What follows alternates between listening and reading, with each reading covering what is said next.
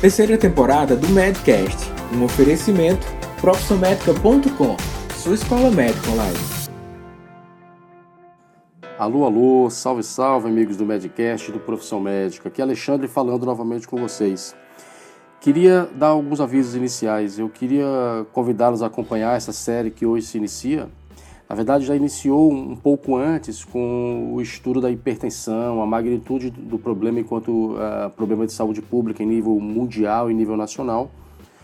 E nós queríamos dar continuidade agora com relação aos princípios gerais que governam o tratamento medicamentoso da hipertensão arterial.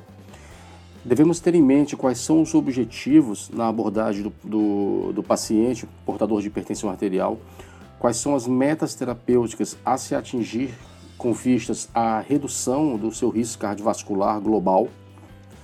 Devemos entender também quais são as principais características que definem a escolha do antipertensivo ideal para cada caso clínico individual que abordamos no dia a dia no consultório. Devemos conhecer também quais são as principais classes de antipertensivos disponíveis para uso clínico no Brasil. E aí aqui uma diferença importante nem todos os medicamentos que, que são arrolados, por exemplo, na diretriz brasileira de hipertensão arterial é, ou em livros textos da área, eles existem é, na rede básica, na rede pública brasileira do Sistema Único, do Sistema Único de Saúde Nacional. De modo que, no âmbito da atenção primária, nós devemos ter em mente principalmente algumas classes principais de medicamentos e dentro destas classes de antihipertensivos é, devemos é, focar sobretudo naqueles que estão disponíveis na rede pública nacional para permitir acesso aos pacientes. A não ser que você esteja trabalhando em âmbito de, do seu consultório médico profissional e você possa lançar mão de outras medicações é, cujo acesso depende de um, de um aporte maior de dinheiro, um aporte mensal, posto que temos que levar sempre em conta uh, o custo do medicamento para o paciente, ou o custo do tratamento, globalmente falando tanto em nível diário, quanto em nível mensal, quanto em nível anual. Ah, outro ponto que gostaríamos de abordar seria também em relação aos esquemas terapêuticos. Quais são os esquemas terapêuticos vigentes na literatura nacional e internacional é, que nos dão suporte científico para a prescrição adequada e correta dos pacientes por nós diagnosticados com hipertensão? Quando você indica monoterapia, por exemplo, quando você mantém a monoterapia, quando que você troca a monoterapia em virtude uh, da ocorrência de efeitos colaterais de uma determinada medicação ou em virtude uh, da não redução ideal da pressão arterial dos pacientes. E quando você indica também as, as chamadas associações de antihipertensivos, é, que nada mais é do que a tentativa de bloquear os mecanismos que sustentam a hipertensão através de mecanismos de ação diferentes, de classes de medicações diferentes. Há que falar também ainda acerca das interações medicamentosas. Muitos dos antihipertensivos corriqueiramente utilizados na prática clínica diária possuem interações medicamentosas importantíssimas com outras uh, classes de medicações também muito utilizadas na clínica médica. E por fim, queria abordar a questão uh, na aula de hoje queria abordar, na nossa conversa de hoje, melhor dizendo, queria abordar a questão do adesão ao tratamento.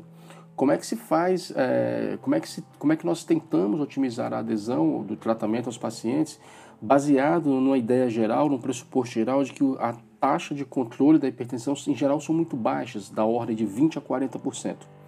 Bom, então, a partir de hoje, portanto, nós vamos iniciar uh, um estudo pormenorizado da hipertensão arterial aqui no formato de podcast, no âmbito do Medcast, bem como no formato de web aulas também, com a interação maior possível também, ok?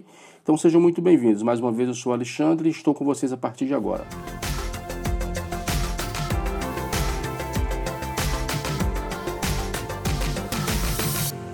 Em relação aos princípios gerais do tratamento medicamentoso da hipertensão arterial, devemos ter em mente que o objetivo primeiro, primordial, fundamental no tratamento da hipertensão arterial é a redução tanto da morbidade quanto da mortalidade cardiovasculares associadas à hipertensão.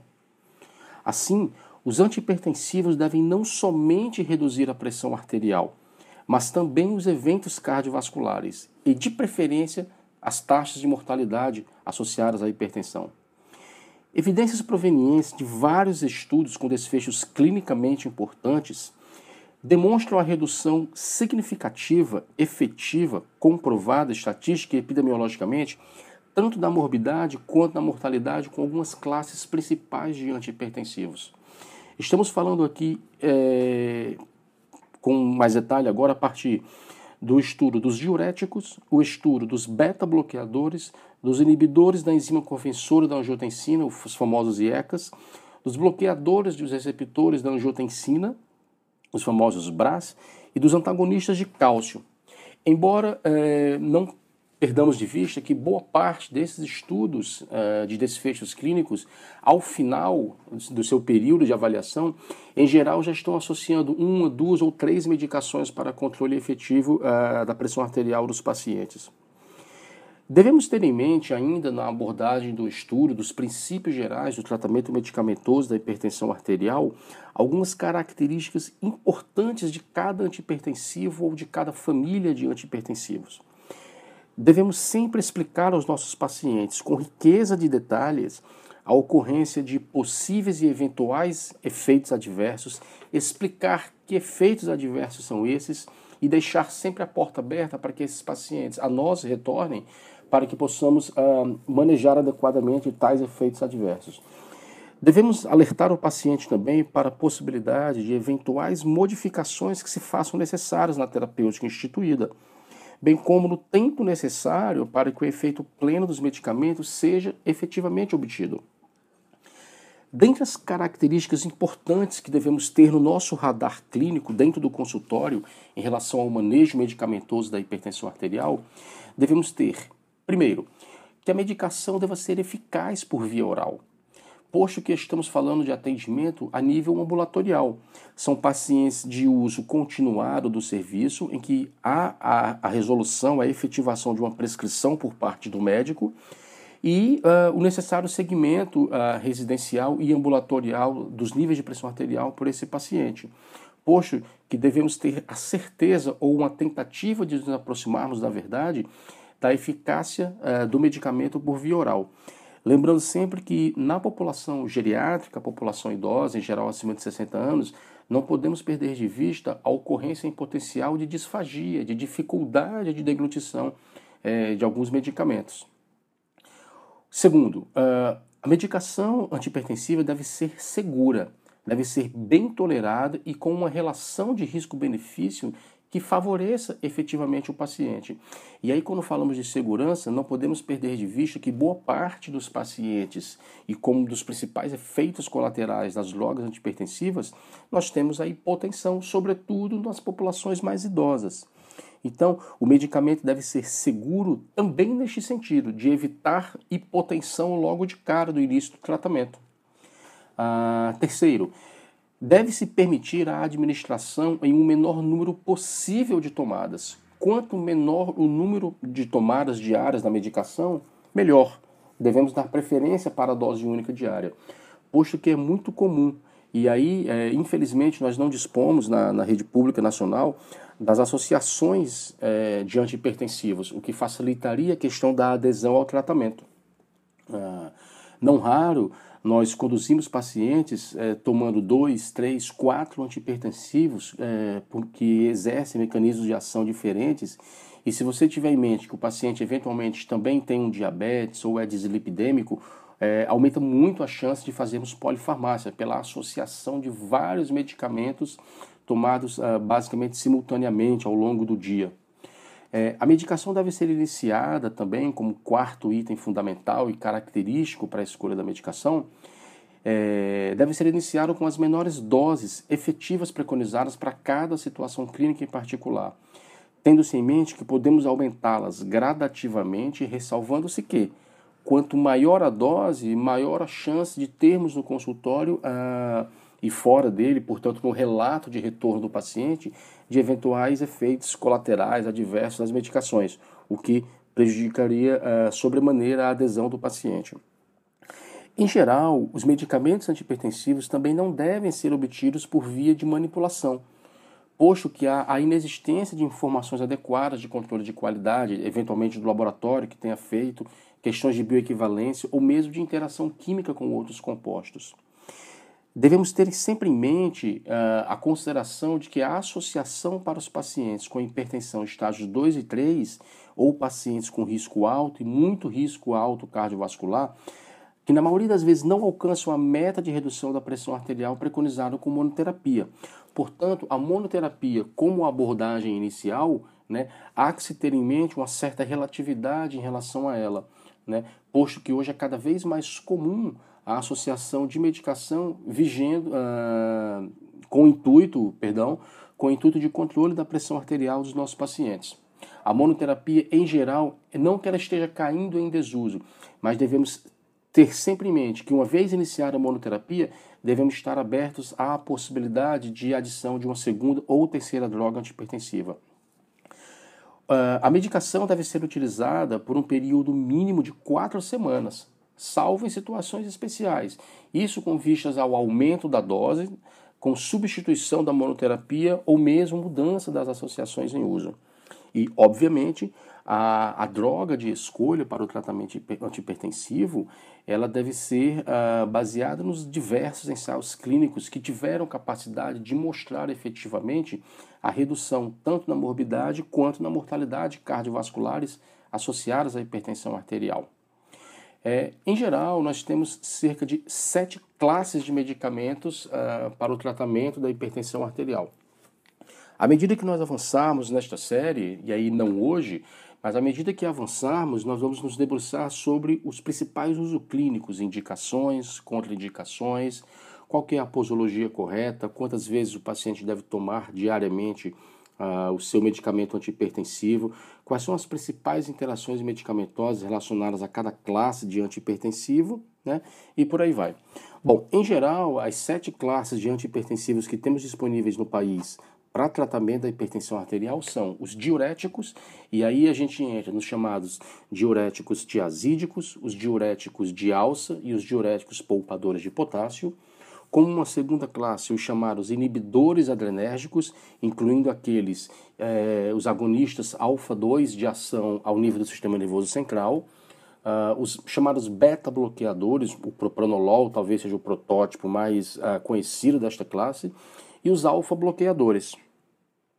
Além dos inibidores adrenérgicos e dos diuréticos tiazídicos, nós temos os chamados também vasodilatadores diretos, que são muito utilizados, sobretudo no contexto das emergências hipertensivas, a exemplo, por exemplo, da hidralazina, que é muito utilizado na emergência hipertensiva do tipo pré-eclâmpsia da grávida.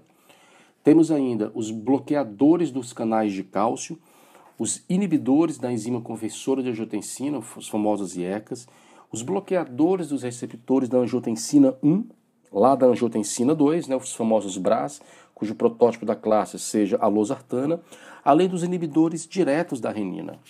Portanto, existe existem classes de medicamentos que podem ser utilizadas comprovadamente já por vários estudos bem conduzidos, ah, que podem ser utilizados tanto em monoterapia quanto em associação e que comprovadamente reduzem ah, os desfechos de morbidade e de mortalidade cardiovasculares.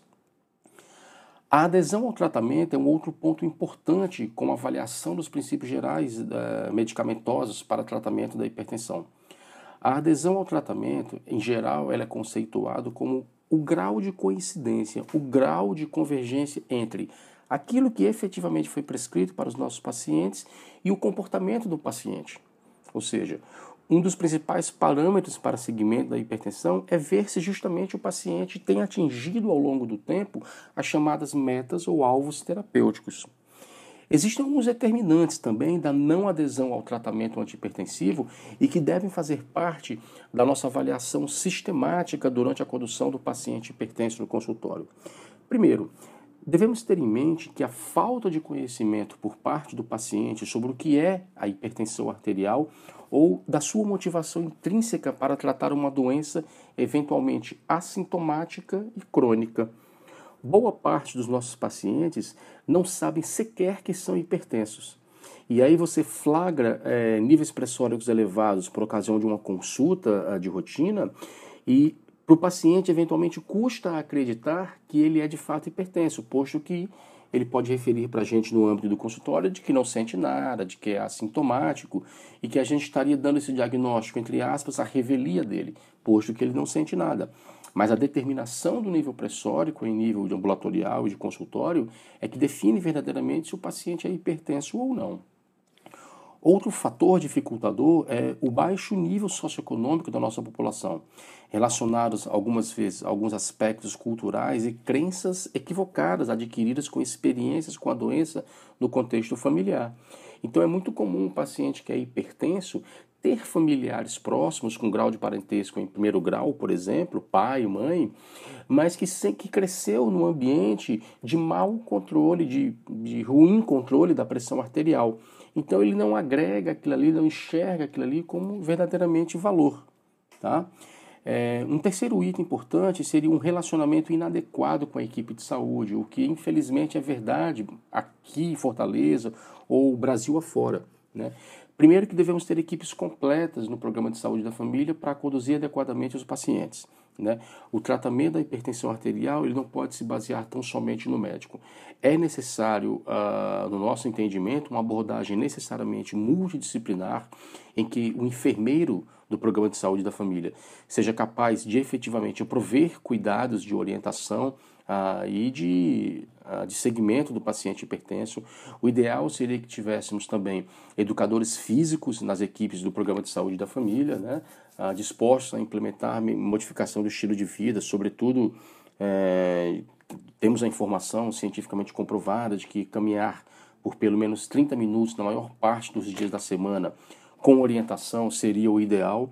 Também é um suporte do profissional da nutrição, o nutricionista, é, para que nos oriente adequadamente, porque é aquele negócio, a gente sempre repete o seguinte para os nossos pacientes. A, questão do médico, uh, ele é um dos pilares fundamentais no segmento do paciente com hipertensão. Entretanto, outros dois pilares importantes que compõem a modificação do estilo de vida, eles ficam muito mais a cargo do paciente, que é a introdução de atividade física, sob supervisão de preferência, e modificação do estilo de vida nutricional, uma reavaliação nutricional, inclusive com um recordatório alimentar capaz de flagrar aqueles alimentos que são ricos em sódio e que, portanto, aumentam a possibilidade, a potencialidade de, de cifras pressóricas elevadas. Outros fatores que podem dificultar a adesão ao tratamento é o tempo de atendimento prolongado, com dificuldade na marcação de consultas, falta de contato com os eventuais faltosos e com aqueles que deixam o serviço. Em relação a isso, é muito comum a gente pegar na clínica médica diária, no âmbito do programa de saúde da família, é, pacientes é, que não estão submetidos à lógica da gestão da clínica. Em geral, aqueles pacientes que possuem um risco cardiovascular aumentado, alto, muito alto, nós deveríamos acompanhá-los mais a miúde, deveríamos estar mais perto tanto do paciente quanto dos seus familiares numa tentativa de flagrarmos precocemente alterações, de, de vermos a questão de adesão ao tratamento, de eventuais efeitos colaterais. E aqueles pacientes que possuem um risco cardiovascular baixo, basal ou moderado, nós poderíamos é, garantir uma demora permitida, um intervalo de tempo é, maior para o segmento desses pacientes, de modo que nós conseguíssemos organizar verdadeiramente é, o serviço de saúde para fazer efetivamente gestão da clínica. Ou seja, aqueles com maior necessidade seriam vistos mais vezes, aqueles com menor necessidade e menor potencial de complicações poderíamos acompanhá-los com intervalos maiores de tempo. O custo elevado dos medicamentos e a ocorrência de efeitos indesejáveis é um fator limitante também. Né? Nós temos que, dentre as principais classes, as sete classes de antihipertensivos, uh, descritas, por exemplo, na, na, na sexta diretriz brasileira de hipertensão arterial, a mais atual de que dispomos no país, é, estas sete classes elas não estão na íntegra disponíveis na rede pública de saúde. Né? Nós temos, por exemplo, dentre os diuréticos, os tiazídicos, nós temos basicamente um só na atenção primária, que é a hidroclorotiazida. Como exemplo de diurético de alça, nós temos a furosemida, e como exemplo de poupador de potássio, ainda da classe dos diuréticos, nós temos a espironolactona. Então percebo que, em geral, nós temos um ou, no máximo, um outro elemento de cada classe de medicação presente na rede pública de saúde. Exemplo também, por exemplo, os inibidores adrenérgicos. Quando eu falo dos inibidores adrenérgicos do tipo beta-bloqueadores, nós temos propranolol, nós temos a atenolol e temos o carvedilol, que é um bloqueador alfa-beta. Então, nós temos que usar aquilo que nós temos disposto a, a, como arsenal terapêutico na rede pública de saúde. No âmbito do consultório particular e para aqueles pacientes que podem efetivamente pagar pelo seu tratamento, você pode lançar mão de formulações uh, medicamentosas mais modernas, com melhor perfil de efeitos colaterais e tudo, mas essa não é a realidade do dia a dia dos nossos pacientes. Os percentuais de controle de pressão arterial, em geral, são muito baixos, apesar das evidências de que o tratamento antihipertensivo se revele eficaz na redução da morbidade e da mortalidade cardiovasculares. Um dos principais aspectos a isso relacionado ao baixo controle é precisamente a baixa adesão ao tratamento. A taxa de abandono, que seria o grau mais elevado da falta de adesão, é crescente à medida que o tempo avança, pois que o paciente tende a passar a negligenciar. Como ele se conhece mais à medida que o tratamento avança, e em geral a gente consegue, vamos dizer, atingir os níveis pressóricos preconizados como método terapêutica, o paciente passa a vigorar numa zona de conforto. E essa zona de conforto eventualmente pode ser perigosa, posto que as medicações são de uso contínuo, não devendo ter solução de continuidade. A relação médico-paciente, portanto, é que deve ser a base de sustentação para o sucesso do tratamento antihipertensivo. A participação de vários e outros profissionais da área de saúde, com uma abordagem multidisciplinar, tende a facilitar a adesão ao tratamento antihipertensivo e, obviamente, consequentemente, aumentar o controle dos níveis de pressão arterial. Se fôssemos agora é, sugerir alguns itens importantes para melhorar a adesão do tratamento e, portanto, melhorar o controle é, da hipertensão arterial na população em geral, nós lançaríamos mão de mecanismos de educação em saúde, com especial ensejo aos conceitos de hipertensão e suas características. Ou seja, todo paciente, uma vez diagnosticado com hipertensão, deve ser iniciado prontamente junto a ele e junto à sua família medidas de educação em saúde que revelem, que evidenciem quais são as principais complicações da hipertensão para a sua vida e como a família pode se adaptar, por exemplo, em relação ao uso do sal uh, na comida caseira diária. Devemos uh, lançar mão de orientações sobre os benefícios do tratamento, incluindo mudanças de estilo de vida. Os benefícios do tratamento aqui se incluam, gente, não somente a redução do nível de pressão arterial, que é aquilo que chama a atenção do paciente no primeiro momento e de nós médicos dentro do consultório, mas devemos ter um horizonte de médio e de longo prazo de verdadeiramente redução uh, tanto da morbidade né, quanto da mortalidade cardiovascular associada à hipertensão. Devemos prover ainda informações detalhadas e que sejam compreensíveis aos pacientes sobre os eventuais efeitos adversos dos medicamentos prescritos, bem como das necessidades de ajustes posológicos ao longo do tempo. O paciente deve ser amplamente instruído sobre eventuais efeitos indesejados que possam aparecer, bem como ah, da necessidade de mudanças posológicas ao longo do tempo. Ok? Então era isso, gente. Basicamente, iniciamos o estudo hoje uh, da, dos princípios medicamentosos da hipertensão arterial. No próximo programa, a gente vai entrar com pormenores em cada classe e eventuais associações medicamentosas. Ok? Um grande abraço. Prazer sempre estar com vocês. Eu sou Alexandre, falo de Fortaleza, no estado do Ceará. Um abraço, um abraço, Bob, um abraço, Daniel. Gente, visitem lá a página do Profissão Médica, escutem o Medcast, compartilhem com a gente suas impressões, enfim, sejamos parceiros nessa caminhada a partir de agora. Um grande abraço!